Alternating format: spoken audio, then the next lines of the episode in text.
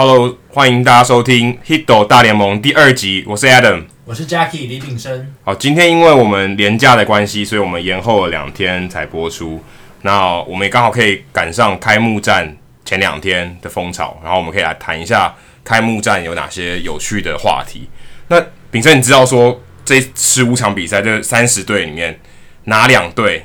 有打出首打席全垒打？刚刚稍微看了一下，是费城费城人队，还有休斯顿太空人队。那那这两个的开路先锋各是哪两位？费城人他们的开路先锋是二垒手 Cesar Hernandez，然后太空人这边是中外野手 George Springer。可是这两棒就等于说帮球队打出一个好彩头的，对，对，你手打席就打出全垒打，这是蛮难得的事情。就是以前松井架头一样的传说嘛，就是他只要上场。开幕战第一个打席都会打出圈内打，这也是蛮神奇的。可是像 Cesar Hernandez 跟 Springer 这两个球员的类型非常不同，这个是不是也是一种在代表说大联盟在选这些开路先锋就打者这时候的类型开始不太一样？像 Springer 他基本上算是算是第三棒或第四棒的料，因为他其实是很高大的。传统上来讲，对，他其实是很高大，然后。虽然他运动能力很好，可是他毕竟是比较有 power 的，所以通常会放到第三棒或第四棒或第五棒，就是比较中心打线的打者的身材。可像 Cesar Hernandez，他比较偏向于传统的，就是二游啊，或是中外野手担任开路先锋。他可能因为他很有速度。那你觉得为什么像像像 Springer 这种球员，这种把他放在第一棒的类型的原因是什么？像这种风潮也慢慢开始有，是你觉得可能背后是什么原因？其实这个风潮，呃，最近大联盟这一两年受到广泛的讨论，尤其是在一些进阶数据还有新的呃打线组成的风潮底下特别明显。那其实这两年我们看到，呃，像小熊总教练 Joe Madden，或者是像精英队总教练 Buck s h o w a t e r 他们其实这种很注注重数据，或者说比较新思潮的这些总教练，他们在打线的建构上。慢慢有了不同的想法。传统上，我们觉得开路先锋就是要速度快、轻巧，然后呃上垒率好的打者。对。但是这几年好像出现一些变化，我们可以看到印第安人队的 Terry Francona，他让 Carlos Santana 他们的捕手，他几乎没有速度。对他现在守三垒，一垒手，一垒手，一垒或三垒，他几乎没有速度。没有速度，很大只的一个球员，但他也让他打第一棒。对。最主要看重的是什么？其实他的上垒率，他他室外保送太多，他太厉害，很会选球，可以让呃对方对方的投手用很多球数，然后最后甚至选到保送，然后上垒这样。所以其实大联盟最近这几年，他们很多教练他们开始颠覆了一些原本传统上打线安排的一些思维，他们现在觉得不一定要速度快或者是上垒率好的打者才能打第一棒，他们会让打线里面球队里面。最会打的打者打第一棒或者打第二棒，因为他们觉得在打线上打第一棒打第二棒，他们最大的特色是什么？他们平呃平均的上场次数越最最多嘛，因为一场比赛第一棒第二棒打者获得打席数最多，所以。你你如果想要赢得比赛，你就是要让你球队里面最好的打者多上场几次，啊，多上场几次，对啊，那多上场几次的话，是不是安打的几率就高了，全垒打的几率就高了，得分的几率就高？对，因为得分基本上跟你的胜场是绝对有相关性的，得分基本上就是胜场的保证，你得越多分，你的胜场数自然会越多，通常是这种情况，这是一个成正比的关系。对，所以。当你把第一棒打者上垒率高，然后他或者他他根本就不需要上垒率，他就是全垒打了。对，很会打的，很会打全垒打，其实也够，他就得那一，他就得那一分。而而且事实上，我觉得有一个盲点，可能我也不晓得为什么这么多年来都没有人觉得这个是一个盲点，就是其实第一棒他也只有第一局上或第一局下，他是第一个打者，没错。大部分情况下，他可能是他可能不是那开局的第一个打者，那他也是有必须要有嗯怎么样？制造制造打点的能力，所以甚至他可能比一般制造打点能力的机会还要多，因为他上场机机会比较多嘛，嗯，所以他可能出现在他上场打击的时候出现垒上有人的情况下也比较多，也会比一般的打者，其他三号第三棒、第四棒的打者可能还要来得多。所以其实你在在第一棒呃放一个比较有破坏力的打者，打点能力好的打者，其实也是有他的帮助。像其实以前台湾才有那种核弹头的说法。嗯、我之前跟外国主播在聊天的时候，在转播的时候，他们其实没有核弹头这种说法，他们就只有 power lead off hitter，就是这种这种说法。可是他们没有想到说有核弹头这种就是 warhead 的说法，就是他听到也觉得很传神，因为就是他就是就像一个很大爆炸的地方，他是那个尖头嘛，就是他是最最前面那一个那一位，这种说法其实也蛮特别。可是，在这种文化好像在美国反而没有流行起来，这这这这几年才变成说他会把守卫打者就是开路先锋放一个真的是很强力的打者去做这件事情。你看像太空人，反而他没有放放放 Jose Altuve，可能他的打击率或是他。选球能力、上垒能力、速度也可能，可能更好，对，可能比 Springer 还好。可是我就是很好奇，说为什么他会把呃 AJ Hinch 却把 Springer 摆在第一棒，而不是 AJ 呃不是而不是 Jose Altuve 把它放在第一棒？我觉得这个也很奇妙。你怎么看这种他他会有做这种选择？其实他们有一个说法是说，太空人他在打线安排上的弹性非常大，因为他们现在一到八棒其实除了青木宣亲以外，你看其他其他的打者。都是，其实都都有打中心打者的实力，像 Josh Reddick、Carlos Beltran、McCann，所以 AJ Hinch 在打线安排上，他的弹性是很大的，所以他就变得不一定一一一定要说把 Jose Altuve 摆在第一棒，然后让什么很有长打破坏力一定要在中中间.因为他们每一每一个打者其实都有长打能力，那就变成说，哎、欸，你第一棒摆谁，好像第三四棒摆谁，好像有一点无所谓了。反正大家都会都有机会上来，对，所以这是太空人他特殊的地方，因为他打线太深，太太有深度，然后每一个打者都有他的独到之处。那这跟小熊队也蛮类似的，小熊队他也是打线很好，就算是很完整，确实。那长打能力的有有长打能力的打者，嗯，也比其他的队伍相较来的多，所以他有办法把 Schwarber 几乎没有速度的打者，几乎完全没有速度的打者。放在第一棒，因为他认为说他上打上上垒率或他的长打能力特别好，那他有机会上垒就有机会带来得分。可是像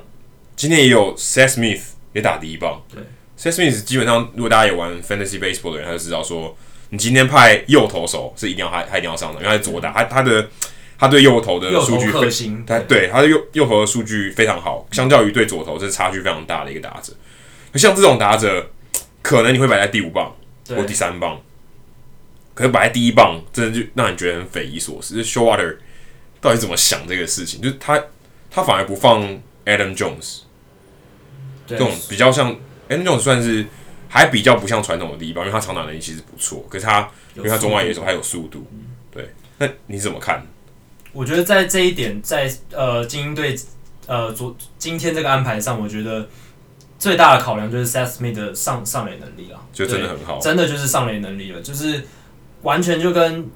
Maddon 会把 Schwarber 排在第一棒，然后 Francona 会把 Santana 摆在第一棒是差不多的逻辑，就是他宁愿摆一个上垒率好的人，也不要让 Adam Jones 这种可能虽然他长打能力好有速度，但是呃他的上垒率没有那么优异，对，而且他今年就是打击有有一些衰退的情况，衰退，对，所以。您而且像 Seth Smith 他是这种，他他的打击方式是比较，他会看比较多球，他的选球能力非常好，然后他比较有耐心，比较耐心，比较上，比较偏好于上垒的。没错，那 Jones 他这个人上去，他就是几乎每一球过来他都想打，他是比较无差别攻击。没错，他的攻击欲望非常强，所以这种打者反而我个人认为这种打者适合比较打中心棒次，或者是垒上有跑者的情况下，他最适合上来打击，因为他可以把球打进场内。可是你觉得像第一棒打者是需要怎么样？像我们现在常看到转播，尤其中华职棒，他们会常常说第一棒打者不要太积极出棒，嗯，要等于帮他的队友多看几球。是，你觉得这个是有他的道理，还是说没有关系？反正我派一个攻击欲望强烈的人，或者我打击率低，可是我没关系，我球常打。就像双城队去年下半季在交易完交易掉 Eduardo Nunez 以后，他们把 Brian Dozier，真他们是。呃，全队最好的、最有 power 的打者放在第一棒，因为他长打，他长打能力很好，可是他打击率非常惨，他经常是打中就有，打没有中就是三振那种人。那这种人放在第一棒，这也蛮蛮妙的，对不对？就是是怎么看这件事情？他他的背后的逻辑可能是什么？对，确实确实如此。就是像多杰这种打者挥大棒，然后没挥到就三振的这种打者，他背后其实还有他，他很会。呃，他他他他其实还是很会选球的，然后他就是 three true outcome 这种。对，three true outcome，他其实虽然挥挥挥挥棒挥的很大力，然后常常挥空，但是其实他其实是有在选择说他想要用力挥哪一球。OK，对，然后呢，这种打者其实对投手也有一定的就是心理层面上的威胁效果，因为他看到这种打者上来，投手一定会有某种程度的敬畏，就是说他不敢投太甜的球过去抢好球数，因为他知道。一旦不小心被扫中，就有可能形成全 A 打，所以他这对这种投对这种打者，他会稍微小心的对付，比较闪，比较闪一点。那比较闪一点，就会有什么样的结果？用球数增加，然后呢，花会想比较多，就会比较可能出错。对，所以我觉得这些教练会愿意把这些打者这种 three true outcome 的打者摆在第一棒，也有这样子的考量，就是说他制造投手心理层面上的一种敬畏感。可是，反而 Showalter 他没有把真正最标准的 three true outcome 的打者，就是 Chris Davis，对，他其实可以把他摆。如果按照刚才这样的逻辑，应该摆在第一棒。可是他其实没有做。我觉得这也是有一些，我觉得这个这个安棒次的安排，我觉得还在一个实验的阶段，还不是说很普遍的被大家公认。不然像 Dee Gordon 啊，Cesar Hernandez，刚刚我们提到这些打者，他们就是。传统的第一棒，他们其实他们现在超过 Billy Hamilton，就速度更快，可是他上垒率虽然不好看，没错，可基本上，呃，他有速度，他的垒间有破坏能力。那传统的教练还是认为说，这些球员摆在第一棒是对我是最有利的。那刚刚讲这些像 Schwarber、Carlos Santana，或是像呃 Seth Smith、George Springer 这些打者放在第一棒，说是不是真的能对嗯、呃、整个？胜率啊，或是得分的能力提高，我觉得还是有一些可以值得去看、去去观察的。我觉得还这还不是一个很定论，还不是一个定论，就是觉得说好像这个方法就是因为因为毕竟这个这个传统这么多年，那这个是一个新式的做法，虽然台湾都蛮新式的，就是变成说他今天完全我只看上垒率了，我只我看上垒率排第一棒，因为我希望他更多的打戏。那这种这种实验还在，我觉得还在进行中，就觉得还是很难说啊，可以。看看这这几年大家的变化怎么样，对，搞不好以后真的最好打者都摆第一棒，我要你最多次上上场机会，对不对？我觉得确实就像艾 M 讲的，大家大联盟的各各种教练其实都有在，就是有有点这样在实验性的去安做做这些安排，然后去测试说球员的适应力，还有就是。这样子打进来安排是不是能创造最大的？对，或是这些球员是不是他真的习惯打第一棒？对，这也很重要。就我等于我什么时我一开始比赛上场我就要上去打了。嗯，有些可能这些球员他不习惯，嗯，对他可能有一些障碍，或是有些人他对棒次很敏感，他他认为说某些棒次对他压力很大。对，那这个东西我觉得还是可以，还值得蛮蛮值得观察，也算是新球季的一个这个是一个趋势，就可以观察这个趋势是不是有它的效果，有可能没有效果。觉得这是好有，这是有趣的地方。对，值得关注的一个新的发展。对，那谈到新的发展的话，呃，我就想到一个大联盟一个新的规定。大联盟去年谈成了一个新的劳资协议，然后在新的劳资协议当中有一个新的规定，就是原本的十五天伤兵名单现在改为只有十天，就是球员如果被放到十天的伤兵名单，只要在上面待十天就好，就可以回到呃原来的正式名单里面。那这个改变其实。有很多后续的影响，或者说一些教教练团在调度上一些策略性的改变。那 Adam 不知道你对这样新的规则改变所带来的影响有什么样的呃观察跟看法？我觉得虽然感觉上好像十五天变十天，好像少五天，好像很少，就好像没什么差。球季这么长，少五天好像没什么差。可是事实上，我觉得它是非常重大影响。就例如你想今天。呃，十五天的话，可能是两次到三次的先发。假设对投手来说啊，这是我觉得这个这个规则的改变对投手来讲是最大，尤其尤其先发投手。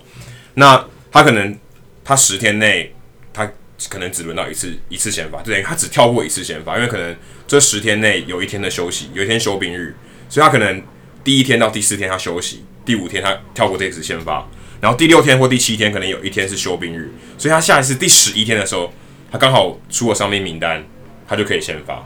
就是刚好可以接得上。所以如果今天是十五天的话，就必须至少跳过两次先发。那跳过两次先发，可能就有一些教练认为说，诶，他可能伤势没有这么严重，那我就先 day to day 每日观察名单一下。那他他可能就会比较倾向于不要放到十五天伤兵名单，因为他如果放进去的话，等于他有半个月他完全不能投，等于就是放弃了两次先发，两次到三次的先发机会。那这个影响是蛮大的，因为你想两次到三次，相当于这个投手一年将近十分之一就不能上，等于你换商业的角度来讲，还有十分之一的薪水就做白工，付诸流就对，就付诸流水。所以他会考虑说，一场跟两场差距其实是是是存在的。嗯、那所以他可能会怎么会怎么会有什么改变呢？因为以前他可能会觉得跳过两次很多，那现在他觉得我只跳过一次，那我可以先把球员放在这十天的伤病名单，我相较起来，我的风险负担是比较小的。那我放进去以后，我的我的二十五人名单又多一个啦，我就可以拉上小联盟的球员，或是我呃，或是我拿呃后面投手来当先发，暂时的先发，然后拉上一个野手来填补这个位置，所以我就有多一个人力可以运用。所以这有可能会造成一个情况，就是这些新秀在三 A 或是二 A 的新秀，他们可能上大联盟的时间提早了，因为他有更多的机会。呃，有二十五名单，二十五人名单的空空位可以给他上去，可能上去观光，可能上去打个两三场或是四五场这样子再下来。那这些新秀的机会其实就变多了，所以他可以呃创造更多这个怎么讲？就业机会。大小联盟之间的流动，就是可以三 A 或是二 A 到大联盟呃上场表现的机会就变多，然后也对于说呃教练安排上面名单的自由度，我就会变多。所以肯定的，可以肯定的一件事情就是。现在现在看起来是每年的伤病名单的确是人越来越越来越多，因为现在呃讲求球速的时代，所以投手基本上很容易就受伤，就疲劳的情况下，所以每一年每一个球季每个球队的球员待在伤病名单的次数呃天数越来越多。那我想这个规则做改变以后，虽然从十五天改成十天，感觉上数字变少，可是我相信放到伤病名单的日子会越来越多，因为大家越来越不惧怕。把球员放到伤病名单里面，因为他只有十天，他风险变低了。嗯、而且另外一个就是，如果对大家玩有玩 fantasy 的人来说，这个影响就更大，因为变成说你今天他没有 day to day 了，就是他觉得只要觉得他不太对劲，我就让他休息十天，所以你在操作的空间就变大，因为一这个球员就不会 day to day 放在那卡一个位置，你就可以把他移到 DL 去，你就可以再拉上另外一个人来，所以你的策略会变得更灵活。你就不会有人 day to day，然后那边一直观察他，然后放卡的一个位置不放，所以你的自由球员的捡的速度就会更快，所以你整个玩 fantasy 的方法也会有点不一样，就变得说你的节奏会变更快，你会你会有更多空档，等你的 DL 可以怎么讲，很随时都有人，你就不会有人是 day to day，他他明明不能放 DL，可是他却不能上场，这种情况就减少，所以对于你的 fantasy 的策略。应该也会蛮受影响。对，你的操作上要变得更灵活，要很快的随机应变，因为现在伤病名单是只有十天了，然后需要很快的去做反应、做变化。因为我在找资料的时候，我发现一件事情，就是十五天伤病名单这个这个制度成立将近五十年，嗯哼，都没有改过。我觉得这也蛮神奇，都没有人觉得说这不太对嘛，就是有点太长，因为十五天听起来数字很少，可是它其实是半个月。对。半个月的是多少？现在球季就六个月，半个月就十二分之一。其实十二分之一听起来就很多了。等于说你一个人放进去，他十二分之一球就不见了，那听起来就很多，对不对？十二分之一就是八百分之八点多，这其实蛮蛮巨大。可是我是十分是十天就少，其实相对起来就少很多，对，等于就是十八分之一，比例上就等于砍掉三分之一了。所以这个砍砍的量其实算还蛮大，蛮大的。虽然你只感觉只有五天，五天就一个礼拜了，对，就是五个工作天，但其实真的影响是蛮大的。没错，啊，刚提到说我们伤兵，大联盟其实有一个球队，他的先发非常豪华，但是也号称是玻璃轮子。没错，这个玻璃轮子好的时候很好，坏的时候呢都没有一个可以打的，对吧？都都只能派嗯后段的轮子来扛上来撑场面。对，那这个球队他的战绩完全基本上完全只看他的先发投手，因为他打线也不行。然后牛棚勉强可以哦，然后他在的分区又竞争很激烈，他基本上只能抢外卡。那那听众有想到是哪一支球队吗？对，讲到这里，大家应该能猜得出来，就是纽约大都会，对，国联东区的大都会，他们真的是非常需要仰赖先发投手群的健康，因为大家可以看到，呃，开幕战 Noah Syndergaard 他有投嘛，投的非常好，六局七 K 没有失分。但最大的问题是，他又出现了一些手手的问题。虽然这次跟呃骨刺没有关系，是手指出水泡，水泡但是也是让人家捏一把冷汗。因为除了 Syndergaard Syndergaard 之外，他们其他的投手，包括 Degrom、Harvey，Wheeler、Lugo、Matz，每一个人都有丰富的伤病史，或者说正在受伤。而且我觉得他们最特别的是，他们还很年轻，没错。然后伤病史就一堆，这不是一个好现象。如果这些人都是老将，有伤病史，我觉得还 OK。就是你知道，人难免用久了就会受伤。可这些人都是二十六岁以下，然后伤病史非常丰富，动不动就休个半季的球员，这真的是很真的要很小心的呵护。对，除了小心呵护外，其实未来的前景也真的不是很好，因为通常很年轻就受伤的投手，他的生涯长久来看都投的不长，这是有研究过的。所以在这样的情况下，呃，虽然今年春训。包括 Degrom、Harvey 他们的表现状况都看看起来还不错，但是值得注意的是，像 Harvey，他除了动动过 TJ，他还受过一个伤，叫做胸廓胸廓出口症候群，叫做呃 thoracic 呃 syndrome，thoracic outlet syndrome。这个是这这个胸廓出口症候群，得过这个受伤得得过这个病的人，通常回来之后。表现都不会太好，而且职业生涯通常中断。另一个很有名的就是游击兵，以前在游击兵队投球的 Matt Harrison。Matt Harrison，对，他就是得了这个胸廓出口症候群，他就没回来过了。没回来过了，他后来被交易到费城人，一场都没有出赛就就就拜拜了，就等于是说因为伤病的关系结束了他的生涯。所以 Harvey 能不能从彻底的从这个症候群中复原是非常值得值得注意的。虽然他今年春训的球速。呃，可以飙到了九十四、九十五英里了，但是长期下来，他是不是能够维持像他二零一二年、二零一三年那时候的状态，其实是非常起人疑窦。那另外像 Lugo，Lugo 的部分，他是最近被检查出手肘有伤，然后至少要缺席好几个礼拜。那是因为那个代表波多黎各打有可能，有可能，因为他也投了两场还是三场，而且是高强度的比赛。对他，他他其实以前在。大都会说他是第可能是第五号投手，没错。他相较起来，他的责任或是他的压力没有那么大。对于他一个还不是跟生涯刚起步的人来讲，他可能还没有经历过这么高张力的比赛，所以有可能也增加了他受伤的风险。还有一点是，如果根据去年大联盟 Statcast 的记录，他的需求是全大联盟转速最高。这个这个很神奇。对，最有趣的地方就是，如果他的成绩其实并没有到特别特别亮眼，但是。他的变化球的转速却是最高的，然后就有很多数据专家就是非常好奇这位球员他到底怎么做到这些事情。对，那我觉得有有一种可能是会不会是他的投变化球的时候特别用力，或是怎么样？然后、哦、有可能他投球机制上面对，或者是跟别人不一样，所以导致他转速变快，但是可能同时之间也增加他手上的风险。这有可能。对，所以如果也也 out 了，那现在。Matt 也可能也也 Matt 好像没有，现在不在不在开机。没错，因为他在伤兵名单上。对，他伤兵名单上。他他也是手肘出问题，所以 Lugo 手肘出问题，Matt 手肘出问题。然后呃，虽然 Sin Syndergaard 是没有虚惊一场没有事，他说下一场先发还是可以继续投。嗯。但是谁知道之后会不会又出什么？那 Wheeler 呢？Zack Wheeler 他去年整季都没有投啊。他已经两年两年没有投对都没都因为他。可是我记得他第一年菜鸟年投的非常好。对他投他。他第一年菜鸟年，他其实是很优质的新秀，然后上来之后也投的非常不错，但是就是因为动手肘韧带置换手术的关，就是他们这样的手术，所以然后复健过程中又很不顺利，所以导致他将近两年时间都没有出赛。他现在好像就是第五号先发了嘛？对，他现在是呃大都会战的预计的第五号先发。OK，然后最后另一个投手唯一看起来是最健康的就是 Robert Gesellman，他也是号称假 deGrom。对，因为他的头发，头发，然后打扮的风格很像，投球姿势其实也很像，嗯、他真的看起来跟 deGrom 很像，他只是名字不一样。对，而且 Gesellman 他的球威其实也不错，他的球速可以飙到九十五英里，也是速球派的，没错，而且他的滑球也非常犀利，所以大都会今年真的非常倚重 Gsellman，然后 Syndergaard、deGrom，尤其是这三个人，他们一定要保持健康，否则的话，Adam 刚刚有提到，他们的牛棚其实普普 so so。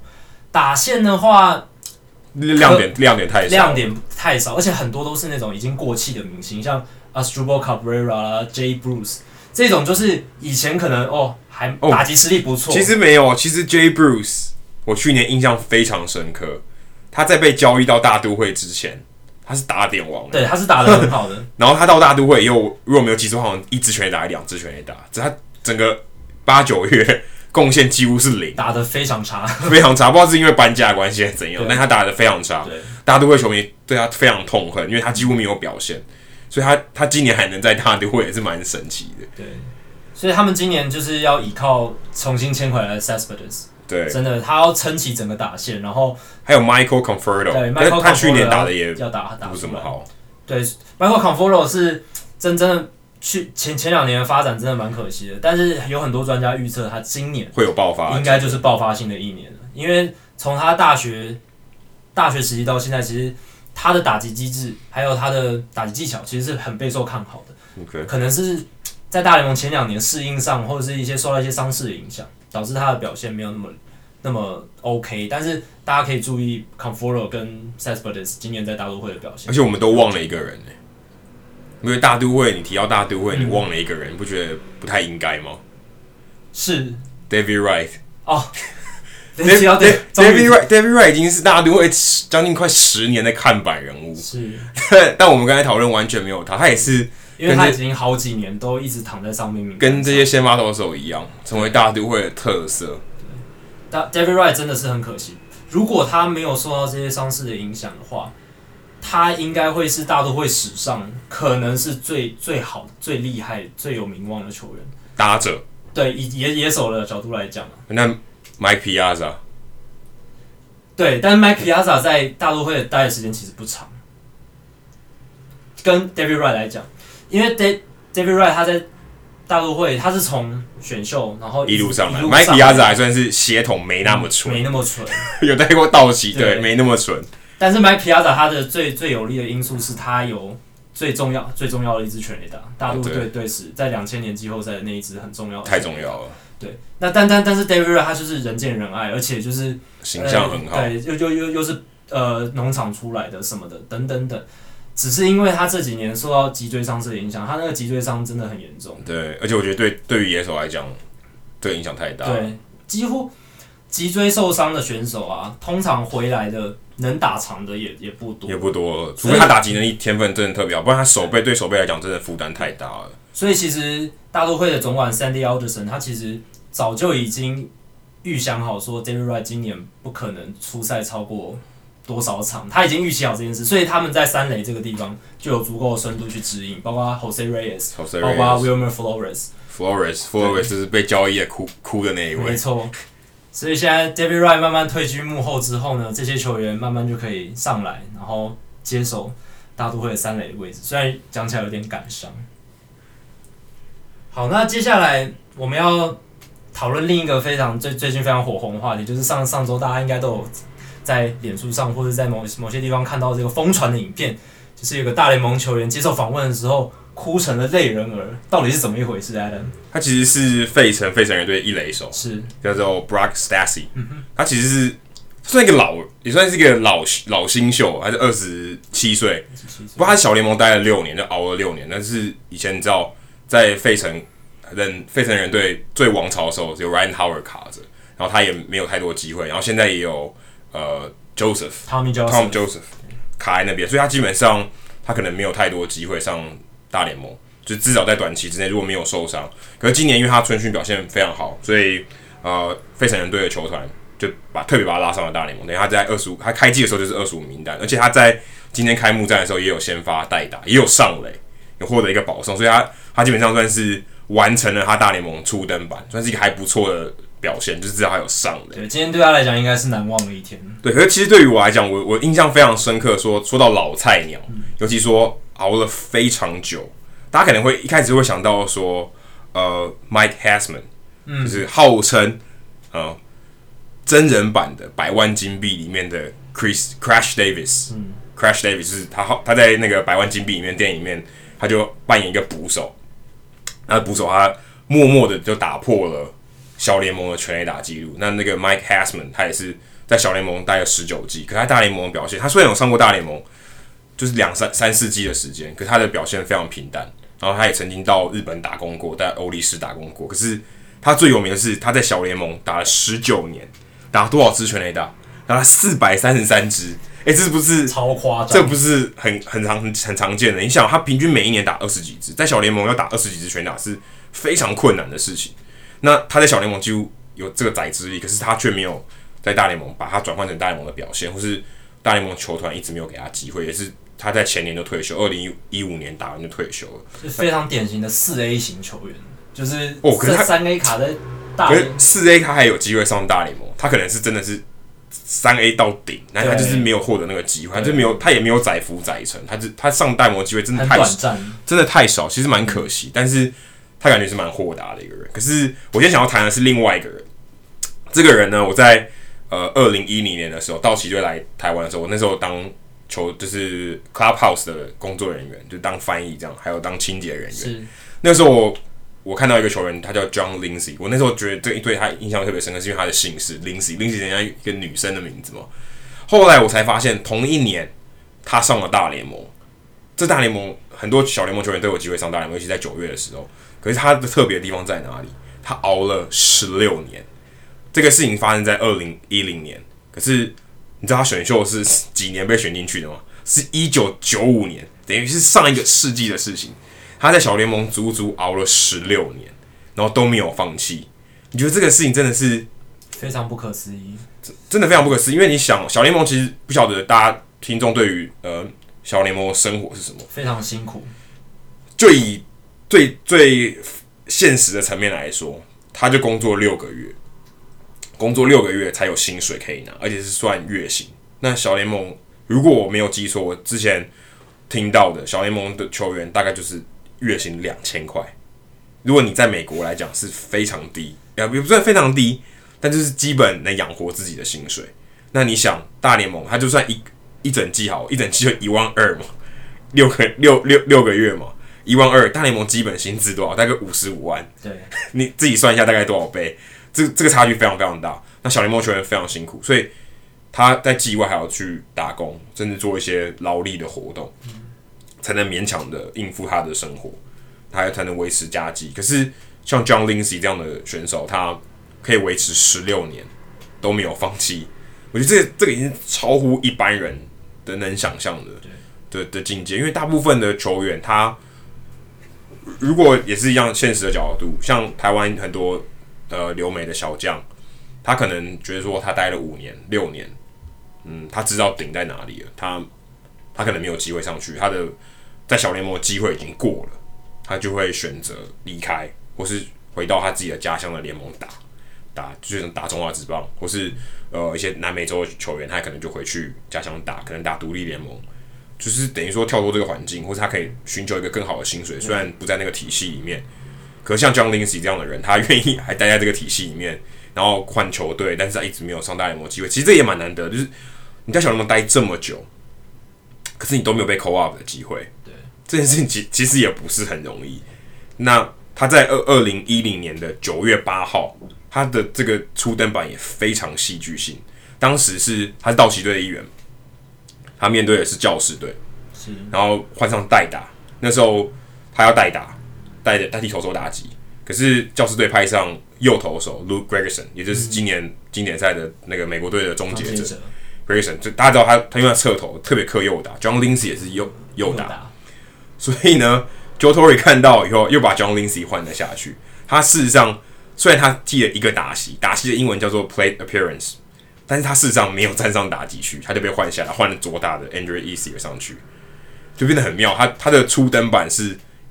一个打呃零打席，但是记录他已经有一场比赛，一场比赛，但是没有打席，这是最厉害的。但是他他 debut 他的初登板已经记录，就记录上去，所以他这也是很妙。他熬了这么久，熬了这么久，然后遇到一个这么怪的情况，就是他明明拎了棒子了，但他没有走进打击区。因为他走进打进去以后，头都不能换，然后结果在记录上是一个这个是一个有没零打席，但是有出赛记录的，非常妙。因为通常上场你要么就是一个打席，然后可能保送没有打数，但是像这种情况真的非常少见。可是后来他生涯留下了十二十二个打数，击出了一次安打，至少还有破的，所以也算是 John Lindsay 就在二零一零年，他就只打了那十二场比赛，大部分都以代打出赛。那最后他还是有击出一次安打，算是在。他蛮传奇的一生里面留下一笔，我觉得是蛮蛮蛮特别的一个一个人，就是很特别的球员。真的，就如果你想，如果今天是换成他受访，像 Brock Stacy 这样受访的话，我我觉得他可能没办法讲话，真的，他可能已经哭了乱七八糟，因为这个真的是一个非常难得的机会，而且他其实他获得机会是那个那一年二零一零年是道奇队打得非常烂的一年，就基本上放弃了。可 Stastny 是开季，所以他其实更这个机会更难一点，因为呃，John Lindsay 是因为球队扩编了，然后等于也是消化了比赛了，所以他有机会上场。所以其实是这样。这他的这个这这这个小联盟的传奇真是蛮特别，我就想跟大家分享一下这个故事，觉得特别有趣。真的是对棒球非常非常有热情，而且也非常令人敬佩，真的。那我想另外补充一点，就是为什么大联盟球员跟小联盟待小联盟球员待遇会差这么多？主要是因为大联盟球员他们有很强而有力的球员工会，那球员工会他们只代表了呃大联盟四十人名单里面的球员，那小联盟球员其实他们是没有所谓的。工会代表，所以常常会变成劳方欺压的对象，呃，资方欺压。哎、欸，不过这说到这个，我呃，去年我看到一个讨论，因为大家知道大联盟现在的主席是 Rob Manfred，Manfred，Manfred，Manfred 是什么出身？他律师出身，对，哎，他最擅长就是劳资关系，对，所以也有也有一方的说法，就传出来说，他他他要开始改善小联盟的。嗯薪资，这确实是要着手处理，不然小联盟你会觉得是有一种刻意压榨，因为其实没有，我觉得没有道理，就是薪资差距到这么大，是我觉得是不是很合理啊？因为小联盟球员他也是人嘛，而且他也要活，但你说大家就想要拼一个最高殿堂，就是让你知道说你今天要好好的维持在大联盟讨生活，然后你一下来又是回到凡间，对不对？在大联盟是五十几万，在小联盟两千块。的的一万二，这差距非常大，所以我觉得一方面是想要让他们珍惜，可是你还是觉得这个差距太离谱，对，这这个这个不合理，真的不合理。好，那接下来我们要进入呃，我们每一集都会有了球场单元。那每一集我们都会请 Adam 来介绍他过去呃之前去美国造访三十座球场的经验。那我们这一集我们要介绍的球场是 Dodger Stadium，那这是我第二站，就是。上上一集 AT&T Park 下一站我就到了 Dodger Stadium，然后这边很感谢当时，因为我跟呃大家知道纹身大叔，纹身大叔他是道奇队之前的翻译嘛，陈金光的翻译，那我刚好那时候就跟他联络上，我就拿到了两张公关票，非常在这边非常谢谢他，因为当时我们又没有买票看，那就他送我们两张公关票，坐在一楼还不错，蛮不错的。那天看的是前田健太，哇，太幸运，还不错。那天星际大战夜，星际大战夜其实真的蛮特别，就是美国人知道。他们《星际大战》或者是《Star Trek》《星际争霸战》这两个是非常有名的科幻的，超多人喜欢。对，基本上是已经是普遍，大家都都有一些概念，所以这些球团也很会利用这些行销的手法。嗯、然后我我问当地的朋友，他们就说：“这为什么要这样？”你就觉得说《星际大战》跟棒球超超没关系，怎么扯关系？超没关系，拿光剑打棒球啊？超没关系。可是为什么他们有这种想法？我觉得是行销手段也是，我觉得他们的出发点很妙。他们希望吸引那些潜在的棒球迷，然后他他可能是疯狂的星际大战迷，然后就像一个是一个 party，嗯，所以我会吸引星战迷来，然后我也吸引棒球棒球迷本来就会买票进场，那我吸引星战迷进来看棒球，所以我我等于可以是一个联集，对不对？我可以吸引最多的人来看棒球，而且爸爸妈妈可能带小孩来更更喜欢，因为我有个特别的节目，所以就像星际大战或这种主题夜。像我刚好遇到在道奇队球场，然后我在白袜队的主场我也遇到这件事情，所以其实一年可能有好几次星际大战的这个主题，我觉得是蛮特别。所以如果你今天要去美国看棒球，如果你是星际星际大战迷、星战迷的话，你可以你可以特别注意一下，我觉得这很有趣。然后有也有很多人会装扮，尤其小爸爸妈妈特别，如果叫小朋友是星战迷的话，他们也会把它特别装扮成星战星际大战里面的人物。然后每一集大家可能会提到说球场有什么好吃的，那。其实真的好吃东西不多。上一次我们有讲到这个事情。那 Dodger Stadium 有个最特别的 Dodger Dog，很少球场的呃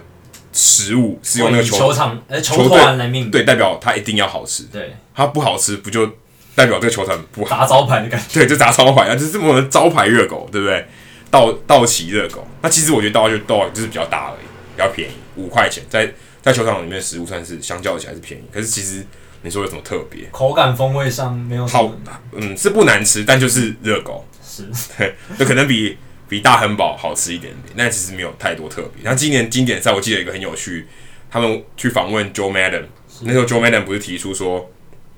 要世界大赛跟经典大赛、经典赛冠军打吗？然后问他们说：“哎、欸，那来 Dodger Stadium 要干嘛？”他说：“那就吃 Dodger Dog。嗯” 那 Joe Madden 也是这么说，就是就吃 Dodger Dog，所以这是很特别的地方，大家去的时候一定要记得吃一下。然后另外还有一个很特别，Dodger Stadium 大家知道说它其实是呃全美现在大联盟三十座球场，包括刚加入的 SunTrust Park，SunTrust Park，它是第三老的，仅次于 Fenway Park、Wrigley Field，它是第三老的，但它其实很难想象，其实它是保存的非常好，它看起来非常现代，而且。你觉得它的整个外观都是非常新的，那它其实非常老，它超过六十岁了，它非常老，而且它也是大联盟现在最大的球场，可以容纳五万四千人。哦，这个容量非常不可思议。那你想，它现在的角度来讲，对，你想它是最老的，然后又是最大的，呃，不是第三老的，它又是最大的，就是很妙。而且它它特别的地方在哪里？它特别高，它的球场看台特别高，因为它是盖在山丘上、哦、山坡上。它之前是把一个山整个拉开来，然后把球场的内野的看台整个塞在球，所以整个塞在那个山丘山坡上，所以其实很特别。而且那一天我们刚好是周五的晚上，刚好主场比赛都会有烟火，所以你就赶快跑到最上层去看。最上层叫 Top Deck，，Top Deck 大概是相较于起来是可能九层楼的高度，非常高。所以你在上面看烟火，其实你也看起来烟火好像在你的脚下，脚下发射上，然后在在你的在你眼在你眼前爆开来，所以这是非常特别，因为因为它特别高。要在山丘上，它它它放的烟火是在山山丘下，对，山丘下意思是外野的围墙的后面，所以这其实非常特别的一件事情。好棒的视觉视视觉响应。对，就是说你刚好是礼拜五晚上看的球赛，你就会刚好可以遇到这个。因为像美国他们大部分的主场比赛，礼拜五晚上都会放烟火，嗯、所以这是你可以注意一下的。另外，我觉得还有一个到到底谁点一个很特别的地方是，嗯、它身为一个这么老的球场，至少非常多，对，传统传统非常多，可是它却没有雕像。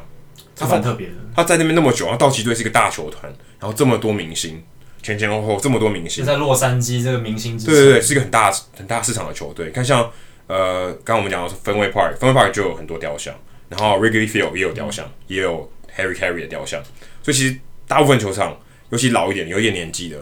都有都有雕像，都是球员或是转播员的雕像。可 Dodger Stadium 唯独 Dodger Stadium 就特别没有，也也很也很很妙。很奇妙的情况。第四名的 Angel Stadium 也有他的雕像，也有雕像，有他老板的雕像。嗯、可是 Dodger Stadium 没有，他只有号码，他只有球员的号码，有些什么纪念碑之类的，就是号码，它是一个号码的雕塑。可是这个这个这个传统很快就会被打破。今年呃 Jackie Robinson Day 四月十五号，他们就要揭幕新的雕像 Jackie Robinson 的雕像，所以那个时候到 Dodger Stadium 就会有一个真正。真人大小，哎、欸，可能不是真人大小，就是一个 life size 的雕雕像，不是数字的。他现在只有一个四十二号在那边，还有其他球员的背号，Hostetler 啊，然后其他人的背号，Koufax 的背号。那现在就会有一个真人的雕像在那边。即便 Jackie Robinson 从来没有到洛杉矶打过球，对，他是布鲁克林。对对，所以这个蛮特别的。Dodger Stadium 有一个很特别的地方就在这里，所以大家可以去的时候可以观赏一下。如果现在你二零一七年去，你就会看到 Jackie Robinson 的雕像，你可以记得跟他合照一下。对，这是很有趣的地方。好，那今天呢，我们依照惯例，我们也会有 Jackie 的数据时间。那我们上礼拜谈到 AT&T Park，是 AT&T Park 右外有一个叫做就是 Michael V. Cove 嘛，没错，We Michael V. Cove 要打到那个 Cove 的机会很低很低，有一半以上的全垒打，现在有七十一支，是如果没有就是三十五支是某一个人打的。那个那个人会是谁？像大家应该都很清楚了，巨人队最有名的全垒打的明星嘛。而且他左打，对，所以他，他那个在右外野，对，右外野，这也只有他可以打。很多 splash hit，对，对，splash hit，他就是 Barry Bonds，Barry Bonds。错。那谈到 Barry Bonds，大家知道他呃前几礼拜有个新闻说他被巨人延揽回去当呃总裁的特助。可是我这我很好奇这一点，马林是。某种程度上是不要他的，对，他没有他没有主动跟他续约，而且我如果没有记错，好像是有点像 fire 掉，对，有点像解雇的感觉，因为他好像，因为其实马林鱼上半对上半季虽然打得还不错，但到下半季其实他们打击成绩衰退蛮多的，而且据说他因为不喜欢去看，就是跟他们的数据团队研究影片的东西，然后有一些摩擦，跟教练团球员都有一些摩擦，所以造成他最后。被解雇走人的呃导火线，对，那他在被解雇之后，他闲闲没事做，然后现在回到巨人球团，这是他自从二零零七年离开之后第一次回到巨人球团。而且而且我我我其实看到那个新闻的时候，我我觉得很讶异，因为我因为我觉得巨人球团对他非常差。这这这这是最后是一个巨人队在旧金山队史上可以说是最好的打者，甚至可能是最好的球员了。棒球史上，这个甚至对对，但他的地位可能没有 Willie Mays 这么高，但是他身为在旧金山，尤其在 AT&T Park，其实你很难找到 Barry Bonds 任何的纪念，纪念的东西，当然也没有他的雕像。我我甚至就觉得巨人球团跟他撕破脸。对，应该是因为那个时候他真的太争议性了，然后太太多负面。对，可是他他回来了，他回来了。对，那为什么会想讲到 Barry Bonds？主要是因为我们今天想谈的这个数据是，大家猜一猜，巨人队现在是二零一七年了，他们上一个单季超出三十轰的打者是谁？Posey 我查过了，没有三十，没有三十，还有谁有可能？Belt 吗？Belt 我没有，你没有。他虽然 Belt 有三十轰，他就是明星球员，还是最近不错的。呃，这几年不错的 Hundred Pence。Hundred Pence，他他来到巨人队，他其实是在下坡了。嗯，他其实没有以前在太空人队这么有破坏力，还有在费城人队的时候。然后之前还有个费城人很有名的打者来到巨人，叫 Pat Burrell，不知道你们印象？Pat Burrell，但也是生涯后期的时候，没错，有帮他们拿到冠冠军。但是我想他可能也没有三十轰吧。所以到底是谁呢？没错，就是 Barry Bonds，是二零零四年的 Barry Bonds。二零零四年是十三年前，已经有十三年，巨人队已经有十三年没有任何打者单季敲出三十轰，真的蛮扯的，真的很夸张。就是三十轰算是一个强打者的门槛，算是一个门槛。但是你跟我说，但是也没有到很真的很多很多很多，因为其实从二零零五年到现在，大联盟已经出现了。说多达一百二十六个打者曾经单季敲出三十次，一百二十打次，对不对？呃，没有，是人打者，总共一百二六十二个不同的打者曾经，所以他可能一单好几次，对他可能好几次了，但是他也可能只有一次，但是总之就是有一百二十六个人，他在这十三年间完成这项成就，没有一个是巨人队球员，没有一个人是巨人队的球员，或者他在巨人队的时候打出三十，没错，这真的很扯哎，很夸张，尤其是尤其是，而且更夸张的是你要想哦。这段时间他们拿了三座冠军，对，尤其是他们拿了三座冠军，然后他们没有一个三十轰的打者，这真的蛮很，我觉得令很很令人讶异哎。对，真的是有点不知道怎么解释。但是我仔细想了一下，跟他们的球场很难打全垒打有有一点关系啊。因为呃，巨人的 A A T N T Park 真的外野幅员非常辽阔，而且他们在中右外方向有一个叫 Triple Alley 的一个角落。很多球员即便打了那打了四百多英尺的球，打到那边还是出不出，出不了。还有一个很重要的地理的因素是海风。哦，对，尤其夏天的时候，海风是吹的，往球场内吹。所以其实是这样，这对于巨人队打者来讲，因为他们在球场打一半的比赛嘛，他们受到影响是最大，所以他们基本上能形成长打的机会就相对起来是比较少。真的，而且他们除了 Barry Bonds 左打以外。因为左打，你知道他右外也是比较短，稍微短一点，稍微短一点，但他往中外也都是是是很陡的，所以你必须要很勾，很往标杆那边去，才有办法打安全一打。所以你左打者如果不是抛得很够的话，你顶多就打到墙上，你其实很难飞出去，甚至掉到水里面。因为它有高度的那个，对，它其实它其实特别高，确实，对，它其实特别高，它的墙跟没有到 Green Monster 那么高，没有到绿色怪物那么高，可是它也非常高，所以要打出了。全垒打是不容易，所以很多很多时候很多时候形成三连安打，对，所以全垒打的支数可能也是被吃掉了。真的，所以这十三年来，巨人队真的没有出现一个单季三十轰的打者，包括有拿过 MVP 的 Posey 也没有，他最多就是二十几支。真的，Sandoval 也没有，Sandoval 炮轰 Verlander，Verlander 在世界大赛，但是也没有三十轰，在例行赛也没有超出三十。真的，这真的很很难以想象。没错，所以这就是今天的神奇数据小单元。好，那我们今天 Hito 大联盟的节目就到这边。那谢谢谢谢大家的收听，希望下个礼拜能够继续锁定我们节目哦。好，拜拜，要记得倒垃圾哦。没错，拜拜。